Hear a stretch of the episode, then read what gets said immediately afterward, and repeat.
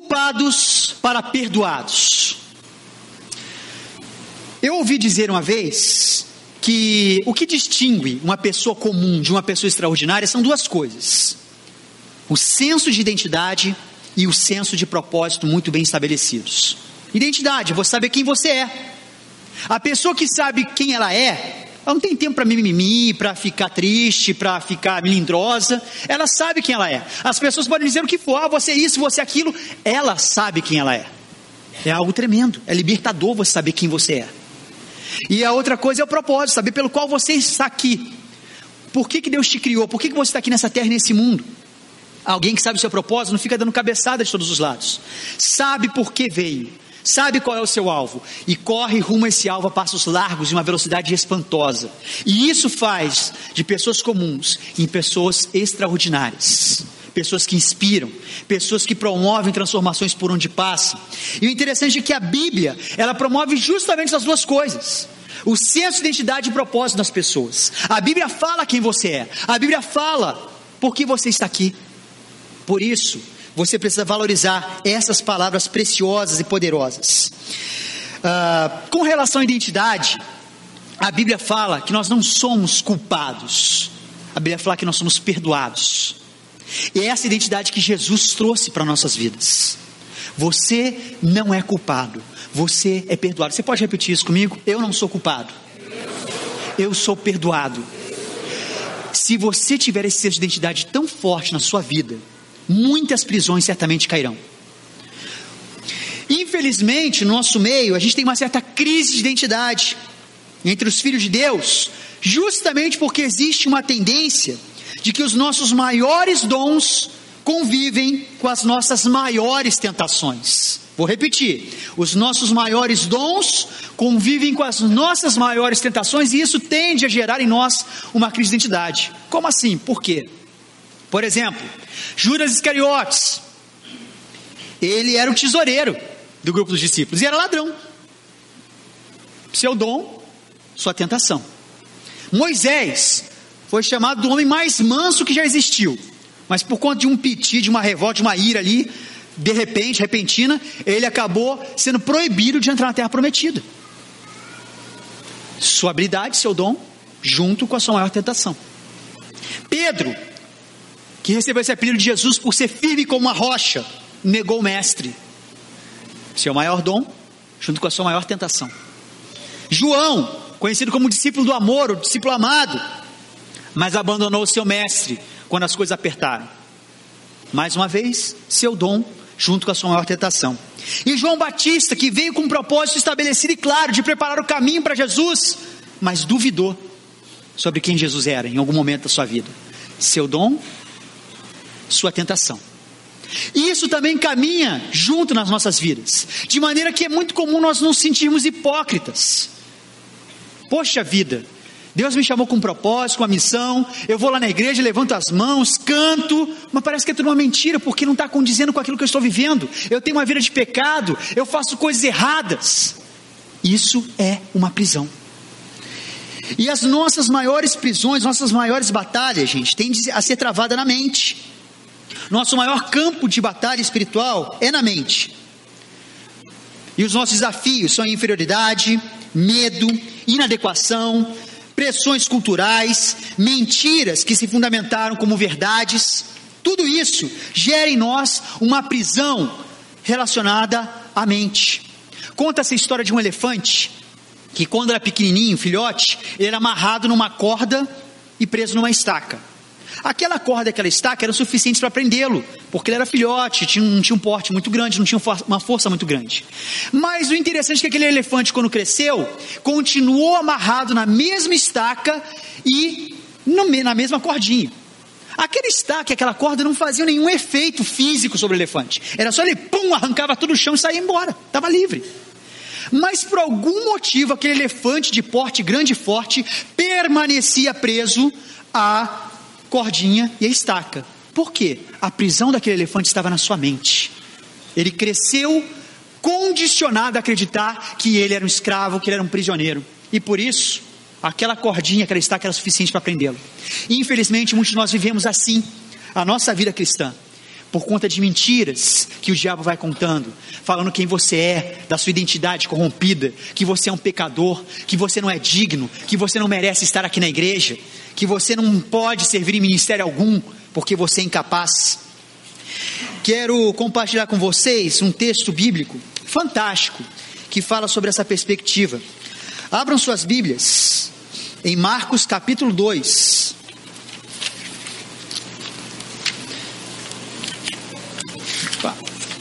Marcos, capítulo 2, versículo de 1 a 12.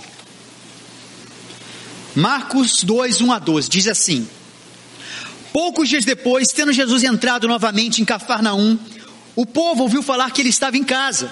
Então muita gente se reuniu ali, de forma que não havia lugar nem junto à porta. E ele lhes pregava a palavra. Vieram alguns homens trazendo-lhe um paralítico, carregado por quatro deles. Não podendo levá-lo até Jesus, por causa da multidão, removeram a parte da cobertura do lugar onde Jesus estava e, através de uma abertura no teto, baixaram a maca em que estava deitado o paralítico. Vendo a fé que eles tinham, Jesus disse ao paralítico: Filho, os seus pecados estão perdoados. Estavam sentados ali alguns mestres da lei, raciocinando em seu íntimo: Por que esse homem fala assim? Está blasfemando. Quem pode perdoar pecados a não ser somente Deus? Jesus percebeu logo em seu espírito que era, que era isso que eles estavam pensando e lhes disse: Por que vocês estão remoendo essas coisas em seus corações? Que é mais fácil dizer ao paralítico: Os seus pecados estão perdoados? Ou levanta-se, pega a sua maca e anda? Mas para que vocês saibam que o filho do homem tem na terra autoridade para perdoar pecados, disse ao paralítico: Levante-se, pegue a sua maca e vá para casa. Ele se levantou, pegou a maca e saiu à vista de todos. Estes ficaram atônitos e glorificaram a Deus, dizendo: Nunca vimos nada igual. Que o Senhor aplique essa palavra no meu e no seu coração, amém?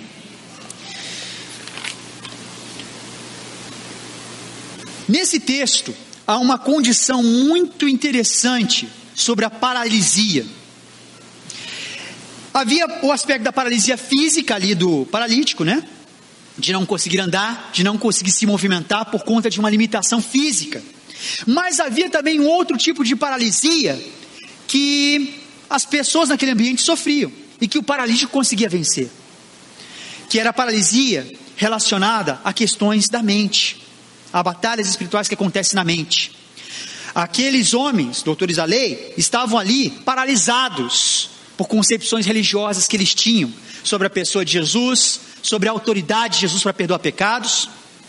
E, sobretudo, aquele paralítico tinha uma série de condições que poderiam colocar não só uma limitação de mobilidade nele, mas uma limitação, uma paralisia relacionada a questões da mente também. Mas ele conseguiu se libertar disso. Por exemplo, uh, era muito comum na cultura judaica a concepção de que se alguém tivesse algum, alguma enfermidade, uma paralisia, uma surdez, uma cegueira, era um sinal claro e indubitável de maldição divina. É porque aquela pessoa tinha culpa no cartório. Algum pecado ela fez, ela cometeu estava sendo punido por aquilo. Então, compreende-se que as pessoas que tinham qualquer forma de deficiência, elas já eram taxadas na sociedade como pessoas indignas, pessoas inadequadas, pessoas que não são dignas da graça divina. Era naturalmente isso que aquele paralítico deveria sentir. Tanto que as primeiras palavras de Jesus para ele foram: coragem, tem de bom ânimo.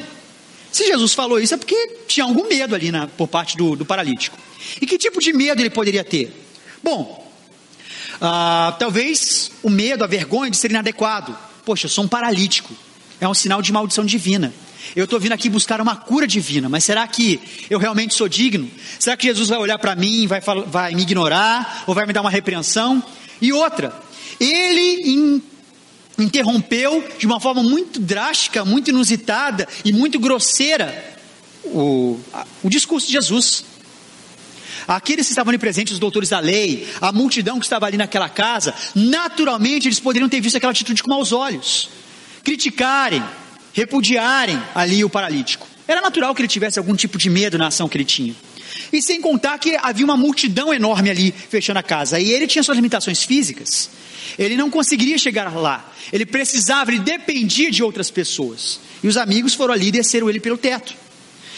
Então existia uma série de medo que poderia fazer com que aquele paralítico não fosse simplesmente paralisado fisicamente, mas paralisado espiritualmente.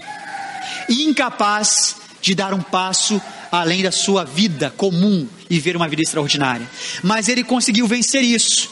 E nós vamos ver no texto algumas formas para você também se libertar da sua paralisia, de você deixar de, de ter uma identidade de culpado para desfrutar da identidade libertadora, de ser alguém perdoado. E a primeira coisa, partilhe e receba a provisão por meio da comunidade partilhe e receba a provisão por meio da comunidade. Diante de todas as coisas que eu expus aqui sobre as concepções culturais e religiosas que tinham sobre quem era o paralítico, ele tinha N motivos para se afastar daquela multidão. Sem contar sua limitação física, que também o impediria de chegar até Jesus naturalmente. Mas ele buscou, me, buscou meios, ele insistiu. E a nossa tendência natural, quando a gente comete algum pecado, quando a gente se sente indigno, quando a gente se sente culpado, é justamente se afastar da igreja. Não é assim que acontece?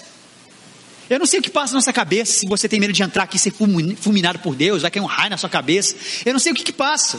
Mas a nossa tendência é sentir vergonha de estar na igreja quando a gente está em pecado. De chegar, levantar a mão e cantar, a gente se sente hipócrita. Mas isso é uma forma de paralisia e que Jesus veio para te libertar dessa paralisia, para te curar dela, porque isso não é postura nossa. Você é perdoado, não importa o que você tenha feito, você não é indigno de entrar na presença de Deus, porque Jesus te tornou digno. Ah, é muito comum, as pessoas estão com problemas em casa. Ah, eu vou largar o ministério. Eu não tenho condições de servir ou ministrar outras pessoas. Se eu não consigo ministrar e servir, as pessoas estão na minha casa. Mentira do diabo. É uma forma de paralisia. É uma forma de paralisar o seu ministério, o dom que Deus te deu. Ah, eu não quero ir na igreja porque é vergonhoso. Eu, eu não, não sou, eu não sou uma pessoa digna de estar lá. É mentira. O diabo está querendo te paralisar. Está querendo impedir você de experimentar o melhor de Deus na sua vida. Porque Ele veio para te perdoar. Você não pode deixar essas mentiras te paralisarem. Você precisa buscar a comunidade, partilhar o seu coração e receber a provisão por meio da comunidade. E grande parte esse esse medo, essa vergonha tende a ser criado por conta da concepção que nós temos de igreja, uma concepção errada. Muitos veem a igreja como se fosse um hotel de santos, quando a igreja, na verdade, é um hospital de enfermos. Ela existe para tratar o pecador. Então, se há um lugar onde tem que ter pecador, tem que ser na igreja. Tem pastores que ouvem aí, ah, não acredito, pastor, esse cara está na tua igreja? Fala, mas lá é o lugar dele. Lá é o lugar dele. Não importa o que ele tenha feito. Igreja é lugar de pecador. Eu já vi a revolta de muitos dentistas com aquela concepção dos pacientes que não querem procurar o dentista, que tem vergonha de abrir a boca para o cara. E os dentistas geralmente ficam indignados com isso, né? Falando, poxa, mas eu me formei, eu me preparei para poder exercer essa profissão, escolhi essa profissão, e o cara não vem até mim porque tem vergonha. Isso é incoerente. Mas é a mesma coisa. Jesus veio ao mundo para perdoar o pecador. Ele veio para salvar os que estão enfermos. E esses não querem vir para a igreja. Porque se sentem indignos. Isso não existe. É uma mentira paralisadora do diabo. Você não sente vergonha de chegar na padaria e pedir pão. Porque a padaria está ali para quê? Para servir pão. Fala uma coisa profunda, tá? A padaria vende pão. Ok? Agora, se você vai no açougue e vai pedir seis pães lá, aí você está dando todo motivo para o açougueiro rir da tua cara. Porque, outra coisa profunda, açougue não vende pão. Mas muita gente trata a, a igreja, vai, vai pra, como se fosse pedir pão no açougue. Não, eu não posso ir ali, eu não posso. É, eu sou, eu sou pecador demais. É muito santo aquele ambiente ali. Gente, isso não existe. Quando você acha que a igreja não é o lugar para você por conta dos seus pecados, você está escarrando na cruz, de, na cruz de Cristo. Porque esse foi o ministério de Jesus. Foi para isso que ele veio ao mundo para promover o amor de Deus a nós. E nós precisamos ter a concepção de que, como pecadores, Precisamos recorrer à comunidade para abrir o nosso coração, para levar o nosso coração pecador sem nenhum pudor, sem nenhuma vergonha, porque aqui é o lugar disso, de compartilhar a nossa vida, os nossos pecados, as nossas dificuldades, nossa jornada, porque é aqui que encontraremos cura. E ao mesmo tempo, como igreja, precisamos tomar posse da nossa da nossa obrigação, do nosso propósito de ajudar o pecador e não condená-lo. Condenar é função do diabo. Tem muita gente que está deixando o diabo desempregado aí prefere condenar os outros do que, do que perdoar. Você foi chamado para perdoar, para redimir. Você não foi chamado para condenar. Não cabe a nós condenar ninguém. Nós somos tão pecadores quanto qualquer outro. Estamos todos aqui na mesma jornada, buscando o perdão e a graça divina. E por isso não cabe olhar de culpa ou condenação para ninguém. Por isso, partilhe e receba a provisão por meio da comunidade. Segundo, Fuja da tirania das necessidades percebidas. Fuja da tirania das necessidades percebidas. Como assim? Você foi até Jesus, trouxe seu coração para Ele, você vai ser confrontado, em amor, mas vai ser confrontado. Venha como estás e saiba quem Jesus é, e você vai ser confrontado com a identidade de Jesus. E esse confronto, apesar de ser muito amoroso, ele às vezes nos machuca por conta de nossas concepções, nossos temores, nossos medos, ah, o nosso pecado mesmo, a nossa vaidade, o nosso orgulho. É confrontador. Mas você precisa se dispor a isso e saber que esse é o melhor caminho. Para você curar uma ferida, muitas vezes você tem que limpar, tem que esfregar, dói, mas é necessário para que a cura venha. E você precisa estar preparado para esse confronto. E saber que ao longo desse confronto, muitas vezes, Jesus vai trazer coisas para você que não era aquilo bem que você queria, não era aquilo que você esperava. Por exemplo, o paralítico chegou lá, foi descido ali pela maca na frente de Jesus, e Jesus chega para ele: Ô oh, meu amigo, seus pecados estão perdoados. Pô, eu sou paralítico. E Muitas vezes você vai ficar, vai sofrer uma certa desilusão a princípio, por achar que Jesus não está olhando muito para você, não. Jesus, a minha necessidade é outra, está doendo, põe o dedo aqui. Mas você precisa saber que Jesus sabe todas as suas necessidades, exatamente, e Ele não vai uh, fazer nada de errado. Ele não comete erros. Ele vai suprir exatamente o que você precisa, porque a percepção dele é muito maior do que a sua. Ele sabe que muitas vezes você precisa de algo antes daquilo que você está buscando. Muitas vezes você vai precisar ser trabalhado em algumas coisas na sua vida antes de receber a bênção que você está buscando. A cura física é uma consequência de uma cura muito mais interior que Jesus opera. Então prepare-se para o confronto e saiba que muitas vezes vai transcender a necessidade daquilo que você realmente acha. E é muito comum que Jesus faça isso. É engraçado, gente. Jesus às vezes é até cômico na forma dele de tratar as pessoas, né? Como o cego Bartimeu. Chegou lá, oh Jesus, filho de Davi, tem misericórdia de mim. Ele chegou lá para o cego, que queres que eu te faça? O cara é cego. Gente, o que, que Bartimeu ia pedir para Jesus? Ah, Jesus, ainda bem que você me ouviu. Eu queria tanto um cachorrinho guia para me ajudar aqui na vida de cegueira. Ah, Jesus, eu queria que você me arrumasse um óculos escuro para ser um ceguinho assim mais na moda. Ah, Jesus, eu queria que você contribuísse com o fundo de apoio ao cego Bartimeu aqui, dando mais molinha para mim. O que, que o cego ia pedir, gente? Mas ao mesmo tempo, Jesus estava testando Bartimeu para ver se ele teria coragem e ousadia de pedir o impossível. Será que ele teria fé realmente? Foi uma forma que Jesus usou para trazer a real necessidade de Bartimeu à tona. E é isso que ele vai fazer com você. Então prepare-se para o confronto e saiba que as necessidades reais que você tem, Jesus sabe muito mais do que você. E Ele vai te conduzir ao caminho perfeito. Terceiro e último, busque a revelação divina das prisões ocultas. Busque a revelação divina das prisões ocultas. Muitas das prisões que te impedem de viver uma vida extraordinária não estão no seu consciente. Muitas prisões não chegam nem aos seus olhos, você nem sabe que elas existem, como um elefante que achava que estava preso. Mas Jesus sabe exatamente quais são as prisões. E você precisa buscar a revelação dele de quais são essas prisões. E a palavra libertadora dele continua sendo a mesma para você nessa manhã. Levante-se e ande. Ah, Jesus, eu sou muito jovem para fazer isso. A palavra de Jesus é: levante-se e ande. Ah, eu sou muito velho. Levante-se e ande. Sou muito pecador. Levante-se e ande. Eu sou muito inconstante na minha fé. Levante-se e ande. Eu sou muito limitado. Levante-se e ande. Eu sou muito ocupado. Levante-se e ande. Eu sou muito descrente. Levante-se e ande. Eu sou muito ferido. Levante-se e ande. Eu sou muito doente. Levante-se e ande. Ah, eu sou muito fraco. Levante-se e ande. Essa é a palavra libertadora que Jesus tem para a sua vida. Não há desculpas, não há qualquer argumento para justificar uma vida na mediocridade, porque você conhece as palavras libertadoras, você conhece as palavras que podem te levar a viver uma vida extraordinária, e você pode colocá-las em prática desde já. O seu poder se aperfeiçoa na fraqueza, não importa quais sejam as suas limitações, a verdadeira paralisia, ela acontece em questões da mente. E Jesus quer te libertar disso hoje. Uma das coisas incríveis também é que no final do texto, Jesus chega para o paralítico e fala: Vá para a sua casa.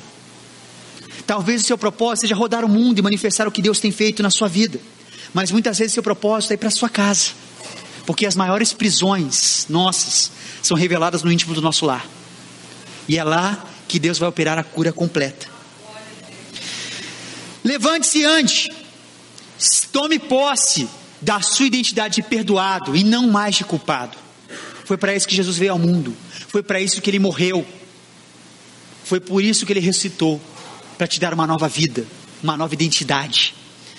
O perdoado, ele goza de liberdade, porque ele está livre das acusações do diabo do inferno, de hipocrisia, de mentira, de coisas ruins que você fez. Não há espaço para isso. Você anda em liberdade. O perdoado, ele tem a mobilidade, porque ele está livre para cumprir o seu destino profético. O perdoado, ele tem um testemunho contagiante, porque ele está livre para perdoar. Aliás, é só os perdoados que realmente têm poder para perdoar. Talvez você tenha tido alguma mágoa no passado, alguma ferida, alguém te causou alguma dor muito grande e você não consegue liberar o perdão para essa pessoa. E isso é uma escravidão, é uma prisão também. Seu coração está dividido. Você não consegue amar completamente seu cônjuge. Você não consegue amar completamente seus filhos. Você não consegue amar completamente a Deus, porque o seu coração está dividido. Mas a partir do momento que você tomar posse dessa identidade de perdoado, você será capaz de perdoar e estará livre para amar completamente ao Senhor e todos aqueles que estão ao seu redor e viver uma vida extraordinária com testemunho contagiante. Mateus 2,12 termina dizendo: Ele se levantou, pegou a maca e saiu à vista de todos. Estes ficaram atônitos e glorificaram a Deus, dizendo: Nunca vimos nada igual. E sua vida vai gerar esse tipo de reação quando você tomar posse da sua identidade de perdoado.